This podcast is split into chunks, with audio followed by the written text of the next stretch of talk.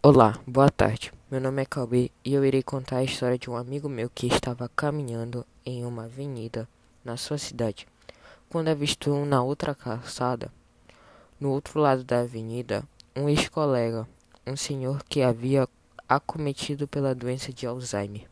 Por isso estava caminhando com um genro. O meu colega prontamente atravessou a rua para cumprimentar o amigo que fazia tempo que não via. Ele se aproximou e disse: Bom dia, senhor Rodolfo. O senhor sabe quem eu sou? A resposta do colega: Se tu não sabe, imagine eu.